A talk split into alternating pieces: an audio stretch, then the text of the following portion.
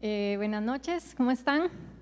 Eh, bueno, mi nombre es Jolene, para los que no me conocen, y bueno, qué dicha que están aquí y muy agradecida de la oportunidad de poder compartir la palabra el día de hoy.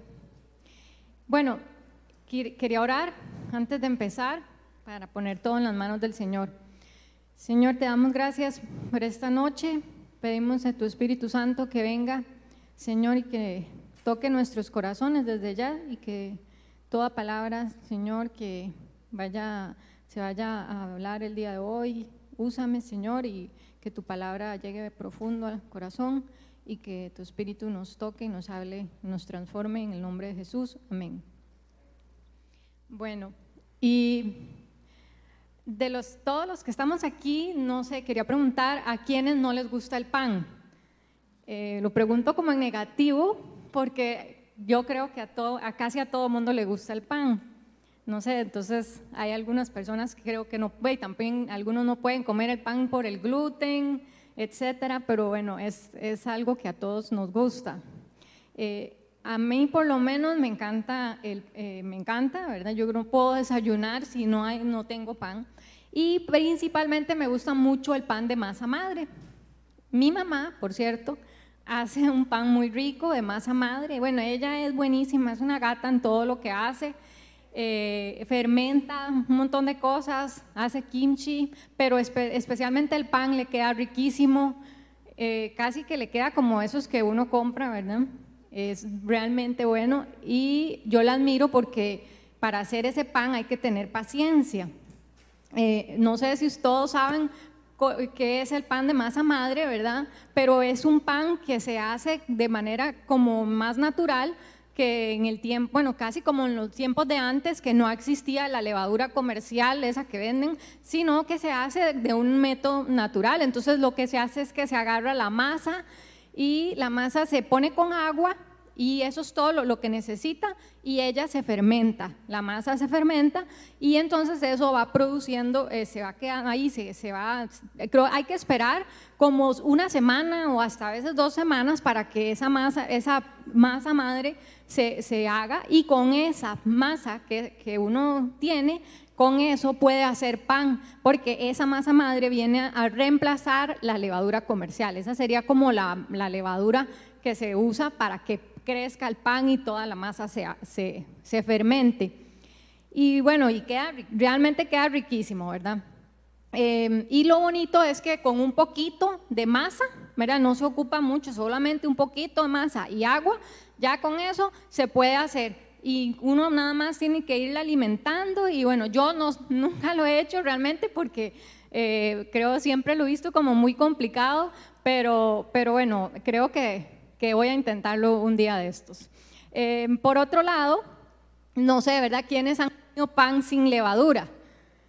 Eh, bueno, yo no sé si alguien ha probado ese pan, yo no, porque es un pan que requiere un proceso especial, digamos, es es como, porque es muy difícil, digamos, realmente si usted deja la masa con, o cualquier masa como que tenga, que se exponga o harina con agua, se, se fermenta, ¿verdad? Entonces, para que un pan verdaderamente no tenga levadura es, es, un, poco, es un poco difícil.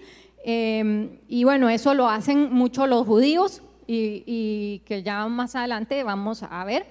Pero lo importante es que lo que hace, yo creo que no debe saber muy rico, porque lo que hace el pan que sepa bastante, o sea, al menos a mí me parece que sepa rico es la levadura, ¿verdad? Porque es la que hace crecer el pan y lo hace esponjosito, ¿verdad? Entonces creo que eso es, eso es la, parte, eh, la parte mágica del pan. Pero hoy no vamos a estar hablando, una, no vamos a estar dando una clase de cocina de de pan ni cómo hacer pan y eso, ¿verdad? Sino que vamos a estar hablando de qué nos dice la Biblia, el significado de la levadura en la Biblia y cómo eso aplica en nuestra vida. Eh, así que, bueno, el, el título de la charla el día de hoy precisamente es Evitemos la mala levadura. Y vamos a estar basándonos en Mateo, el versículo de Mateo 16, del 5 al 12. Mateo 5, 16 eh, del 5 al 12 Si ustedes tienen Biblia, lo pueden poner ahí, ahí va a estar el versículo. Eh, nos vamos a estar basando en este versículo y si pueden ir apuntando también para que puedan, porque son varios versículos que vamos a ir viendo y después en su casa lo pueden leer otra vez y pueden ir a investigar mucho más porque es todavía mejor de, que lo que yo les diga. Bueno, entonces vamos a ver, dice, cruzaron el lago, pero a los discípulos se les había olvidado llevar eh, pan. Tengan cuidado, les advirtió Jesús. Eviten la levadura de los fariseos y de los saduceos. Ellos comentaban entre sí, lo dice porque no trajimos pan. Al darse cuenta de esto, Jesús les recriminó, hombres de poca fe, ¿por qué están hablando de que no tienen pan? Todavía no entienden, no recuerdan los cinco panes para los cinco mil y el número de canastas que recogieron, ni los siete panes para los cuatro mil y el número de cestas que recogieron. ¿Cómo es que no entienden que no hablaba yo del pan, sino de tener cuidado de la levadura de fariseos y saduceos? Entonces comprendieron que no les decía que se cuidaran de la levadura del pan, sino de la enseñanza de los fariseos y los saduceos. Bueno, entonces, sobre este versículo vamos a estar viendo tres verdades de lo que nos dice la Biblia sobre la levadura en nuestra vida. Y el punto número uno es que Jesús aquí nos advierte acerca de la levadura de los fariseos. Pero entonces vamos a ver qué es la levadura, ¿verdad? Ya sabemos que la levadura se usa para hacer pan. Eh, la levadura, según el diccionario, es una sustancia productora de fermentación que se usaba y usa para levantar diversos tipos de masa.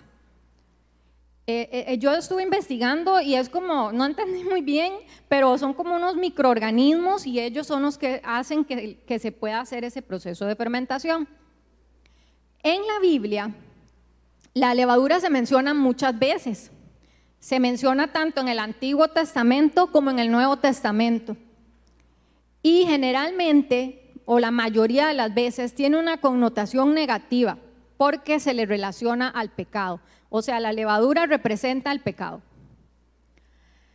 Eh, esto empezó desde el Antiguo Testamento, en el Éxodo, porque en esa época los israelitas, ¿verdad?, que estaban en Egipto, hacían pan y el pan, pues desde entonces, ¿verdad? Se hacía sin levadura comercial y era como la manera que, estaba que se hace el pan de masa madre, que se deja una masa y, se hace, y eso hace que se fermente el resto. Pero la Biblia nos dice que como ellos tuvieron que salir de Egipto muy deprisa, porque fue cuando el faraón, ¿verdad?, los dejó salir y entonces ellos fueron liberados, eh, ellos tuvieron que salir de prisa, así que no pudieron, llevarse la, no pudieron llevarse el pan con levadura, tuvieron que llevarse la masa y se llevaron, eh, por así decirlo, pan sin levadura. Y además la Biblia nos cuenta que pasaron 30 días en el desierto comiendo pan sin levadura hasta que Dios les proveyó el maná el maná que bajó del cielo, que se lo dio Dios porque estaban aburridos de comer lo que tenían. Entonces, bueno, ya esa es otra historia, ¿verdad? Eh, pero entonces, eh, en relación al éxodo y a la liberación de Egipto, Dios le ordenó a los, eh, a los judíos, a los israelitas, les ordenó que comieran pan sin levadura. Y esto para conmemorar que Él los había sacado de Egipto, para conmemorar la liberación de Egipto y que, y que ellos habían sido libres. Veamos Éxodo 12:39, donde nos dice precisamente por qué ellos tuvieron que, que fue que cuando ellos salieron de Egipto salieron deprisa y, se, y tuvieron que salir por ende con pan sin levadura. Porque dice que la masa aún no se había fermentado. Eh, luego en el Éxodo 12:15, aquí es donde, eh, donde Dios les ordena a los israelitas que tienen que comer pan sin levadura, dice que durante siete días comerán pan sin levadura. E incluso les ordena que deben de retirar la levadura de sus casas. O sea, ellos deberían remover completamente la levadura de, de todo, o sea, todo lo que pudiera tener fermentarse y tener levadura, todas las harinas, todo tenía que ser eh, retirado de la, de la, casa.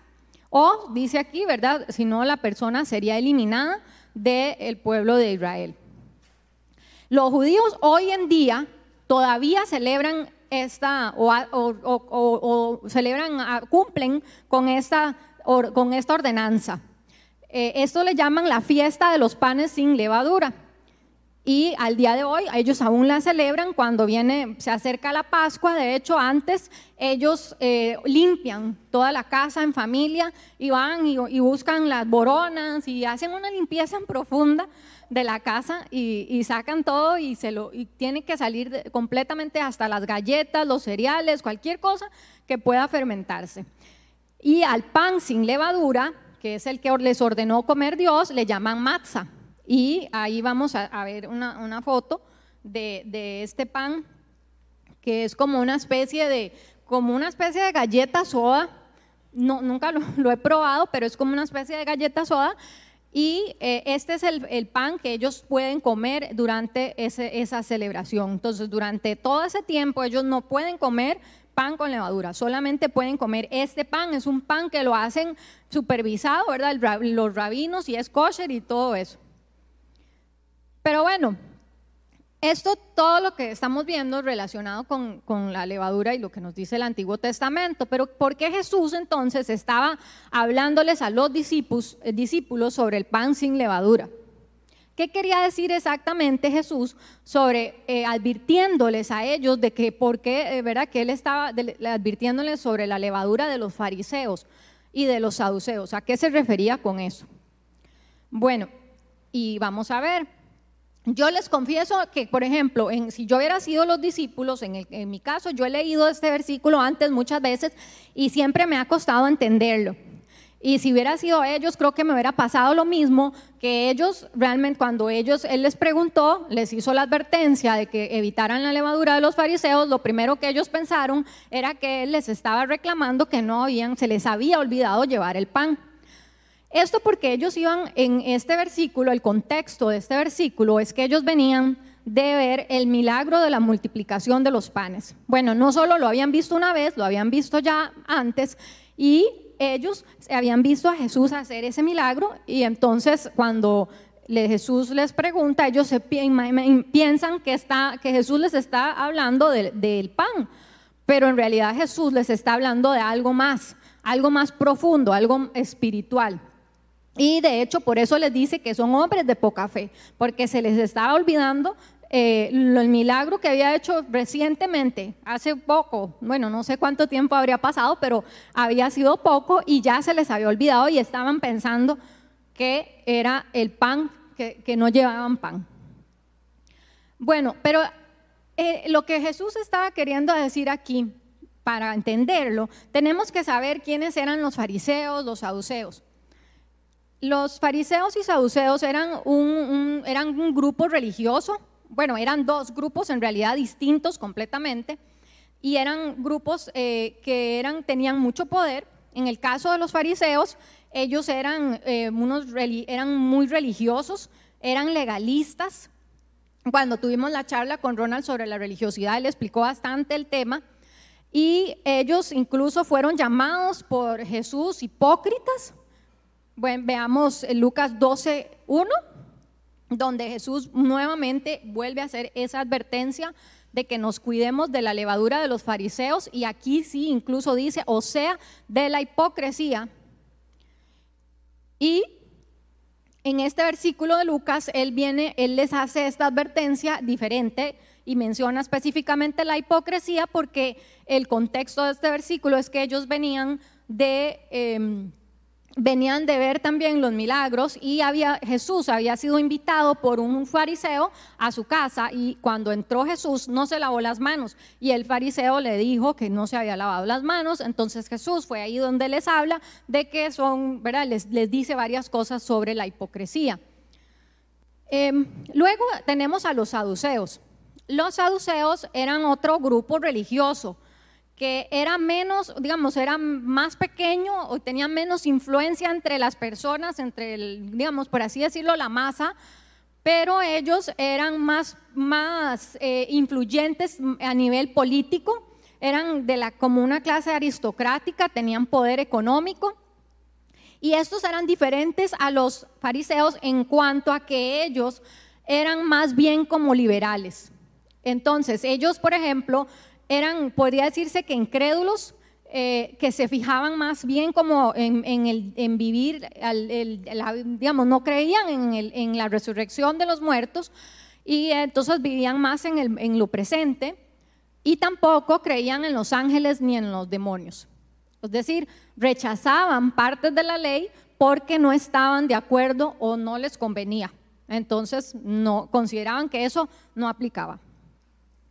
Por otro lado, también Jesús advierte en Marcos 8:15, este es otro versículo donde Jesús hace esa misma advertencia. Vemos que hay varios versículos en los que Jesús nos advierte sobre la levadura. En este caso, en Marcos 8:15 del 14, lo pueden leer completo del 14 al 21, pero es en Marcos 8:15 donde les dice que tengan cuidado y les dice, ojo con la levadura de los fariseos y con la de Herodes. En este caso, Jesús se refiere a los de Herodes. Este grupo no es, no es mencionado tanto en la Biblia como los otros dos, pero estos eran no tanto una secta religiosa, sino más bien eran ah, un grupo que, que era más bien político-social. Ellos eran seguidores de Herodes, el emperador Herodes, y creían más bien en que Herodes era como un Mesías y que Herodes iba a, iba a venir a salvar a Israel, porque era el que iba a poner, a traer la paz para Israel, que era algo que ellos añoraban.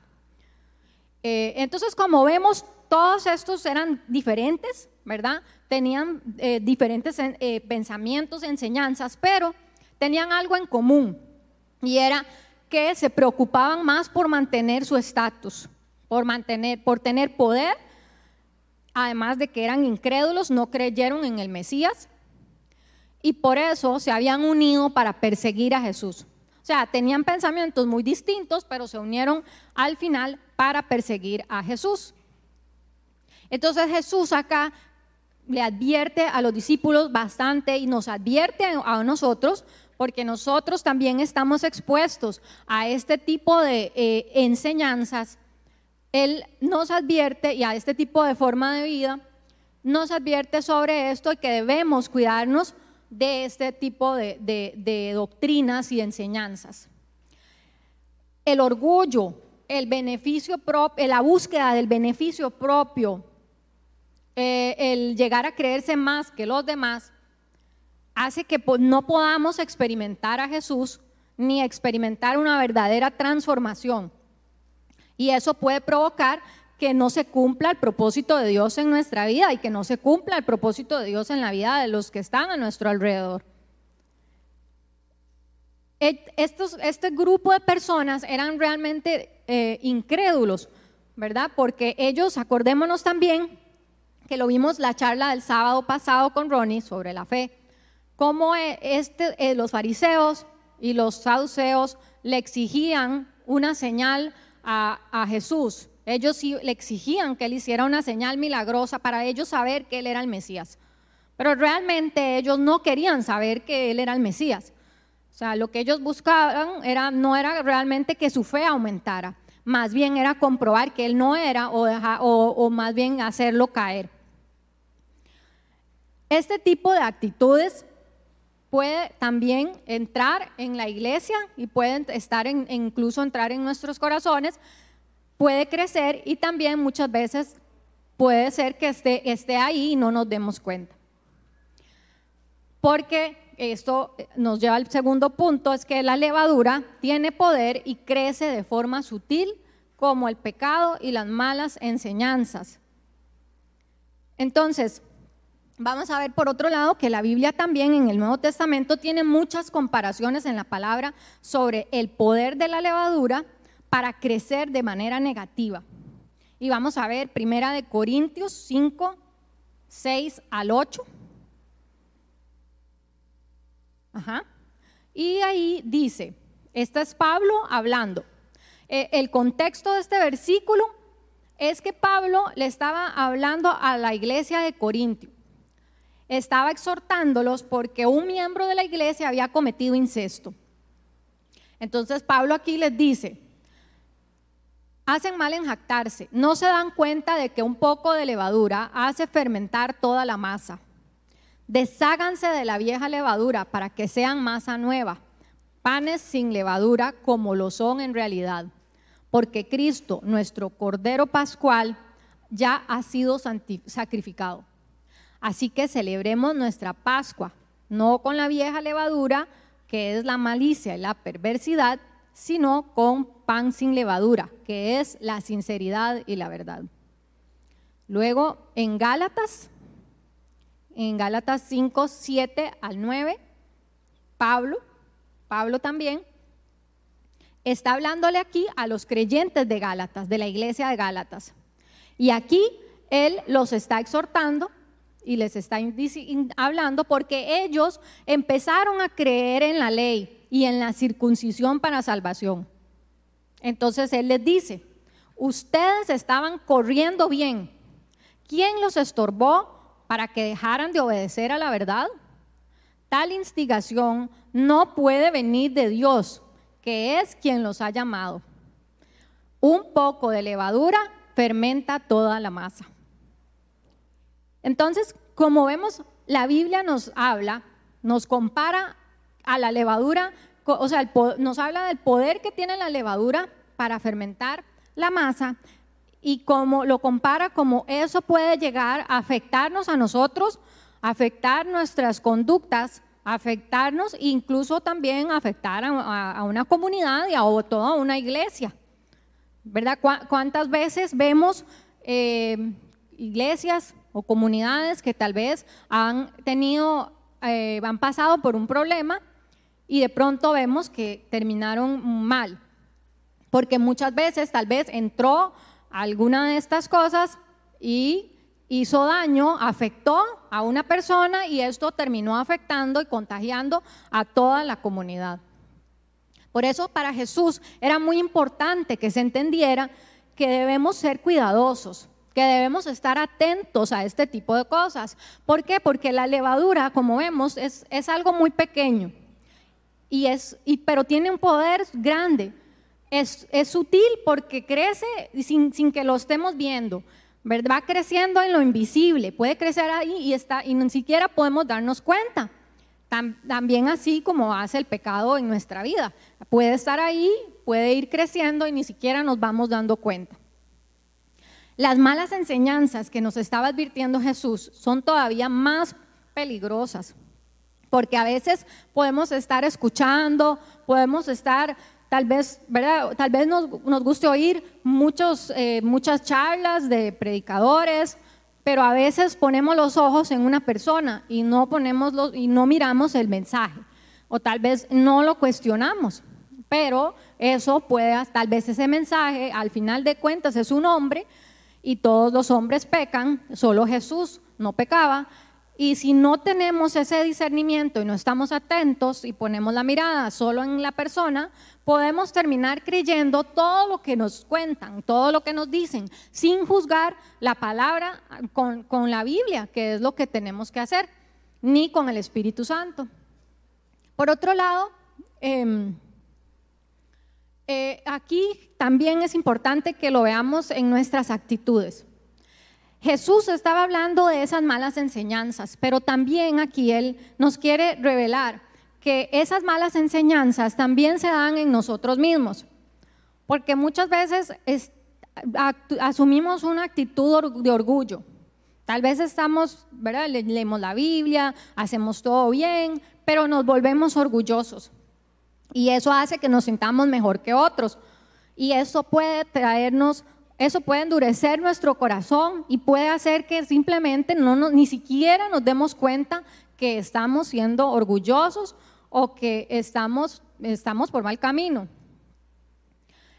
O tal vez eh, también podemos caer en la hipocresía que Jesús veía en los fariseos, ¿verdad? Porque la religiosidad nos tiene cumpliendo reglas simplemente sin una verdadera relación con Dios sin buscar realmente el Espíritu Santo, sin buscarlo de todo corazón a Él, sin amor, y por ende terminamos cumpliendo reglas y actuando de cierta manera solamente para que los demás nos vean.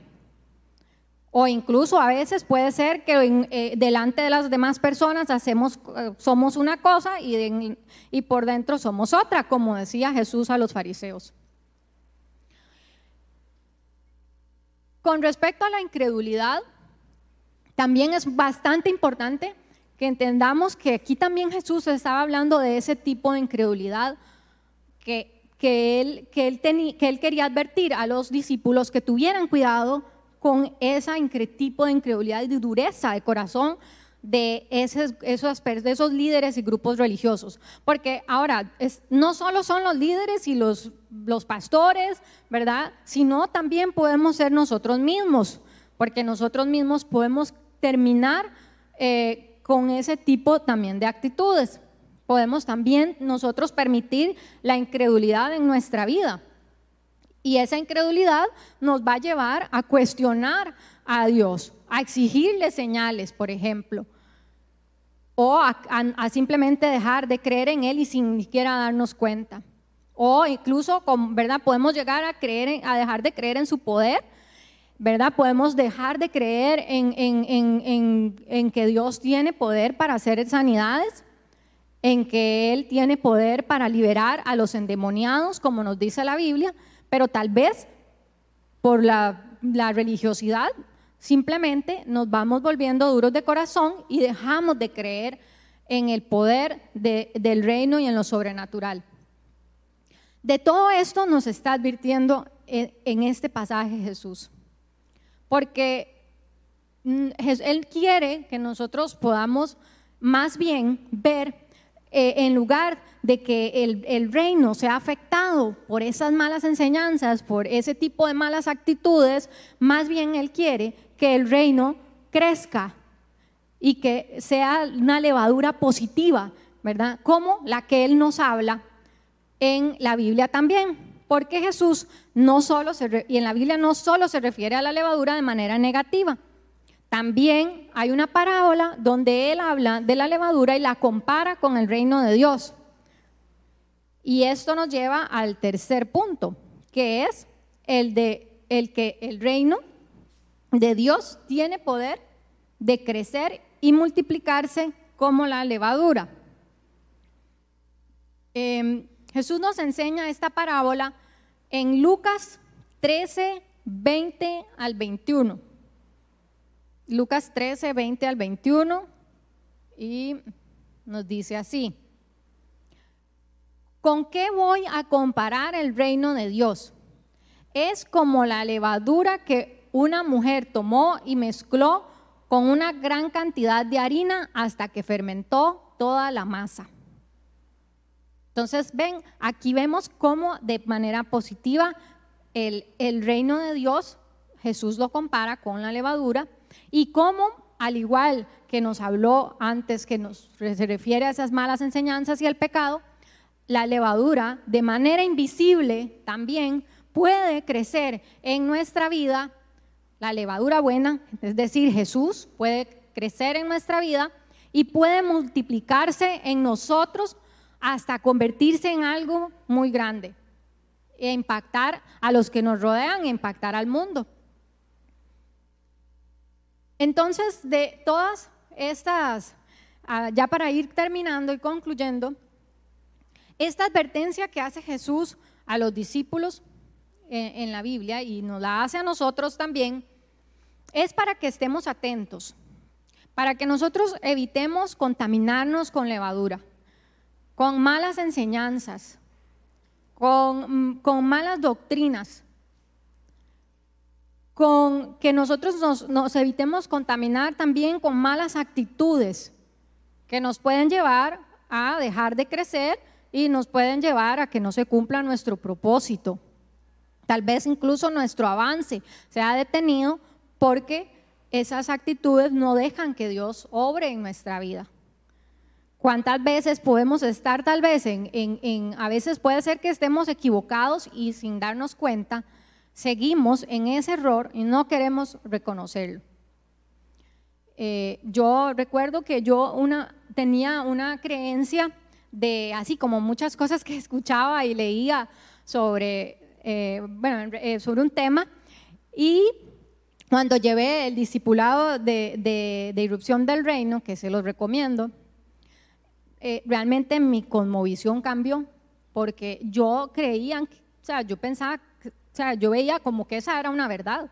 Pero si usted estudia y se da cuenta del origen de las cosas, se da cuenta que a veces hay, son, eh, hay enseñanzas que no son de la Biblia, sino que son de los humanos, entonces ahí es cuando nosotros entendemos y debemos cambiar.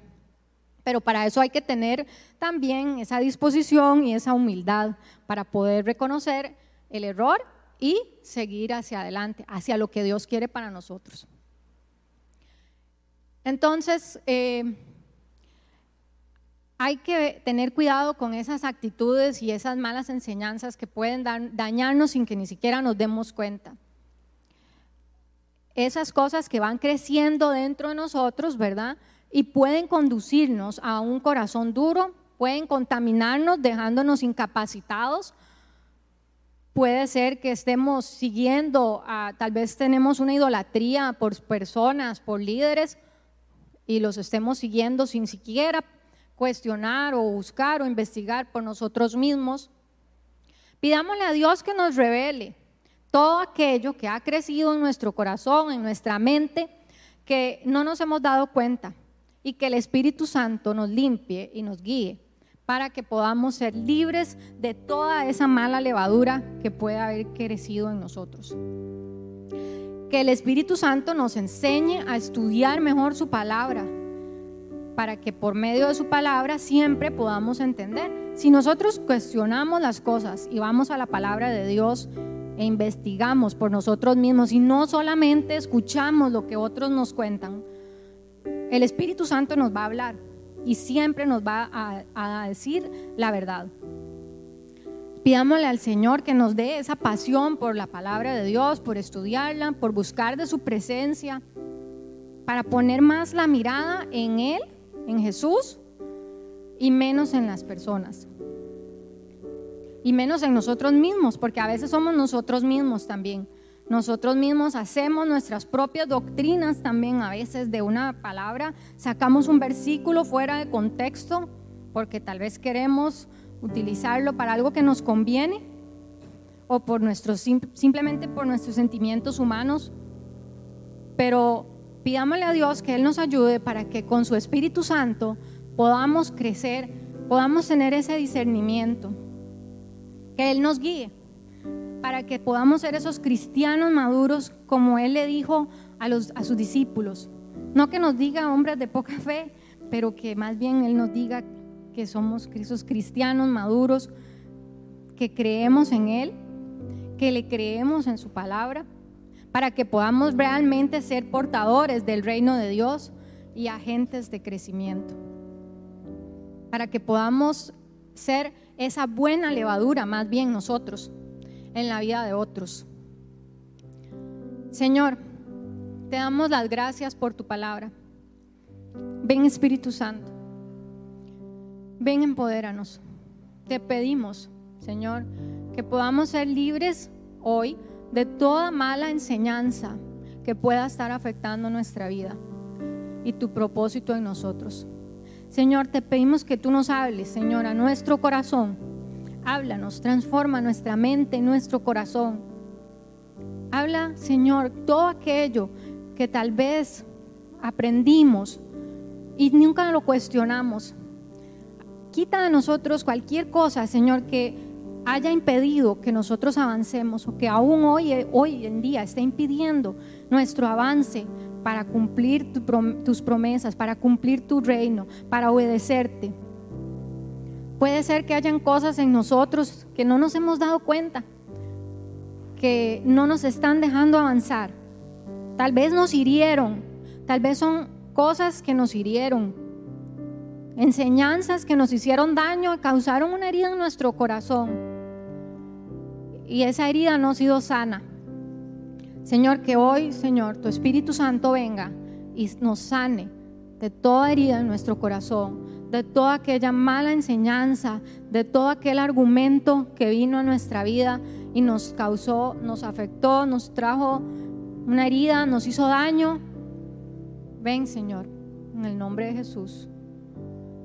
Si usted quiere que oren por usted, por algo especial, puede levantar la mano, ahí donde está, si quiere puede ponerse de pie o simplemente levantar la mano para que alguien, para alguno de los servidores pueda orar. O si simplemente es algo que Dios le está hablando en este momento, puede alzar su mano o puede venir adelante también. Y vamos a orar por usted. Señor, te pedimos que podamos ser libres de toda mentira. Toda mentira que haya entrado a nuestra mente, que hoy sea el día que podamos ser libres de esa mentira. Que quites toda levadura que entró a nuestra mente y a nuestro corazón y nos causó daño. Ven, Señor, límpianos de todo mal. Queremos ser libres de toda actitud que no nos deja avanzar. Tal vez no es una mala enseñanza, sino actitudes que, que no nos hemos dado cuenta que están en nuestro corazón a lo mejor el orgullo. El orgullo, tenemos orgullo en nuestro, en nuestro corazón. Orgullo, pensamos, hemos juzgado a otros con severidad. Nos hemos creído tal vez más en algún momento. Te pido, Señor, que venga tu reino que nos traiga libertad de todo orgullo y arrogancia que pueda estar en nuestro corazón. Todo sentimiento de superioridad en el nombre de Jesús. Si hay sentimientos de superioridad que hayan venido a nosotros o religiosidad, Señor. Tal vez hemos entrado en una rutina, una rutina que no, no nos deja ser libres. Ayúdanos, Señor, a salir de toda rutina que nos esté impidiendo ser libres. Toda rutina que no nos deja gozar de tu presencia, Señor. Porque tú quieres que seamos libres. Tú quieres que disfrutemos de tu presencia con gozo. Señor, te pedimos que venga tu gozo, que traigas gozo, Señor, para que podamos relacionarnos contigo en completa paz, en completo gozo, sabiendo que tú, Señor, Eres el que, el que nos ama, el que no nos juzga, el que no nos condena. Que no hay reglas, Señor. Si te tenemos a ti, la única regla es el amor. El amarte a ti por sobre todas las cosas y el amar a los demás. Señor, ayúdanos a ser libres y a poder servirte con un corazón dispuesto. Señor, tal vez es alguien, tal vez puede ser incredulidad, Señor. Si hay sentimientos de incredulidad en nuestro corazón, ven el día de hoy, aumenta nuestra fe, Señor. Quita toda dureza de nuestro corazón que no nos deja experimentar con fe el poder de tu reino, Señor. Que hoy, Señor, podamos experimentar el poder, que podamos verte, que podamos creer en tus milagros, Señor.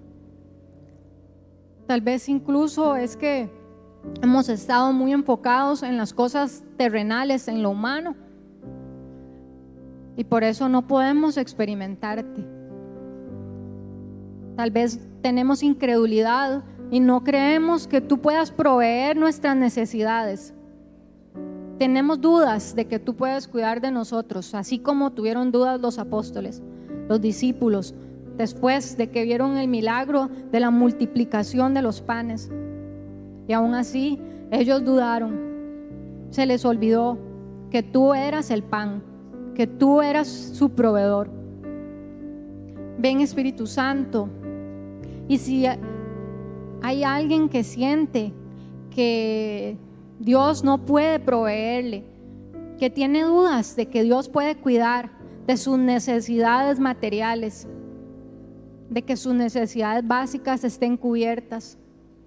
Que, que hoy, Señor, tú puedas venir y, y mostrarte de una manera diferente. En el nombre de Jesús, ven, Señor. Amén.